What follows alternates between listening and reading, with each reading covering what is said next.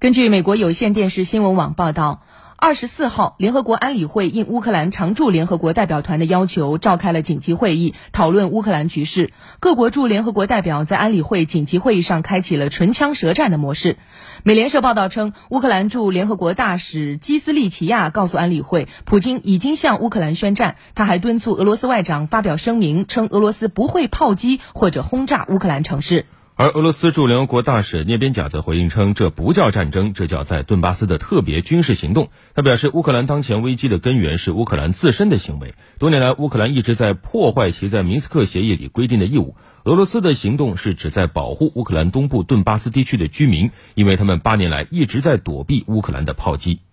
另一方面，美国总统拜登在二十四号发表了一份书面声明，他表示谴责俄罗斯对乌克兰的所谓的公然侵略，他承诺美国及其盟友将追究俄罗斯的责任。拜登还说，他计划与七国集团领导人会议后对美国民众发表讲话，预计到时将会宣布对俄罗斯实施更多制裁。我们也关注到最新消息，美国总统拜登在白宫就乌克兰局势发表讲话，问及美俄两国关系时，拜登说，现在美俄两国关系已经完全破裂。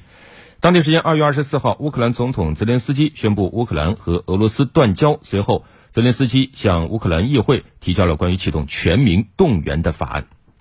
我们再来关注一下俄罗斯方面。打击开始后数小时，俄罗斯国防部发言人科纳申科夫在新闻发布会上表示，部分驻守边境的乌军士兵已经放弃抵抗，自行撤离驻防区域。乌克兰的防空系统和导弹系统已经在空袭当中瘫痪。而俄罗斯总统普京昨天也发表电视讲话，呼吁乌克兰方面士兵放下武器，回到家人身边。普京表示，俄罗斯军队不会攻击任何已经放下武器的乌克兰士兵。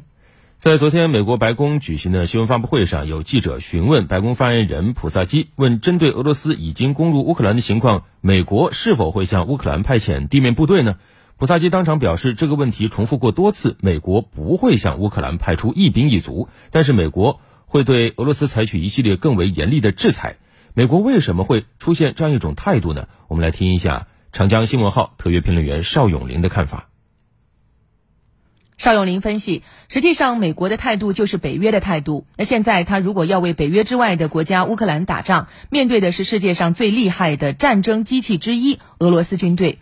重要的是，俄罗斯有核武器。前几天，俄罗斯还进行过一次战略演习。对这次演习，俄罗斯也是高调的宣传，包括特别提到普京要亲自指挥。那么，为什么普京会亲自指挥？这涉及到一个核手提箱的问题，就常说的核按钮。核按钮的作用在于可以第一时间进行核反击，这种核发射密码需要和总统在一起。那这次核演习强调核按钮的成分，实际上就突出了这个演习贴近实战，就是为了提高它的威慑力，这就是在向西方亮了一把核剑。长江新闻号评论员邵永林指出，实际上这就等于告诉西方，如果你要是与俄罗斯打仗的话，最后就有可能升级为核战争。所以，无论是俄罗斯的常规力量还是核力量，西方都是极其忌惮的。西方国家只能保卫自己的盟友，只能把他们的这种底线画在北约国家的边界线。但是再往前走，如果说涉及到和俄罗斯进行军事对抗的话，他们是没有这个胆量的。另外呢，邵永林还提到，其实从一开始到现在，北约和美国的态度非常明确：如果俄罗斯入侵乌克兰的话，他们会对俄罗斯进行经济制裁，但是不会为乌克兰打仗。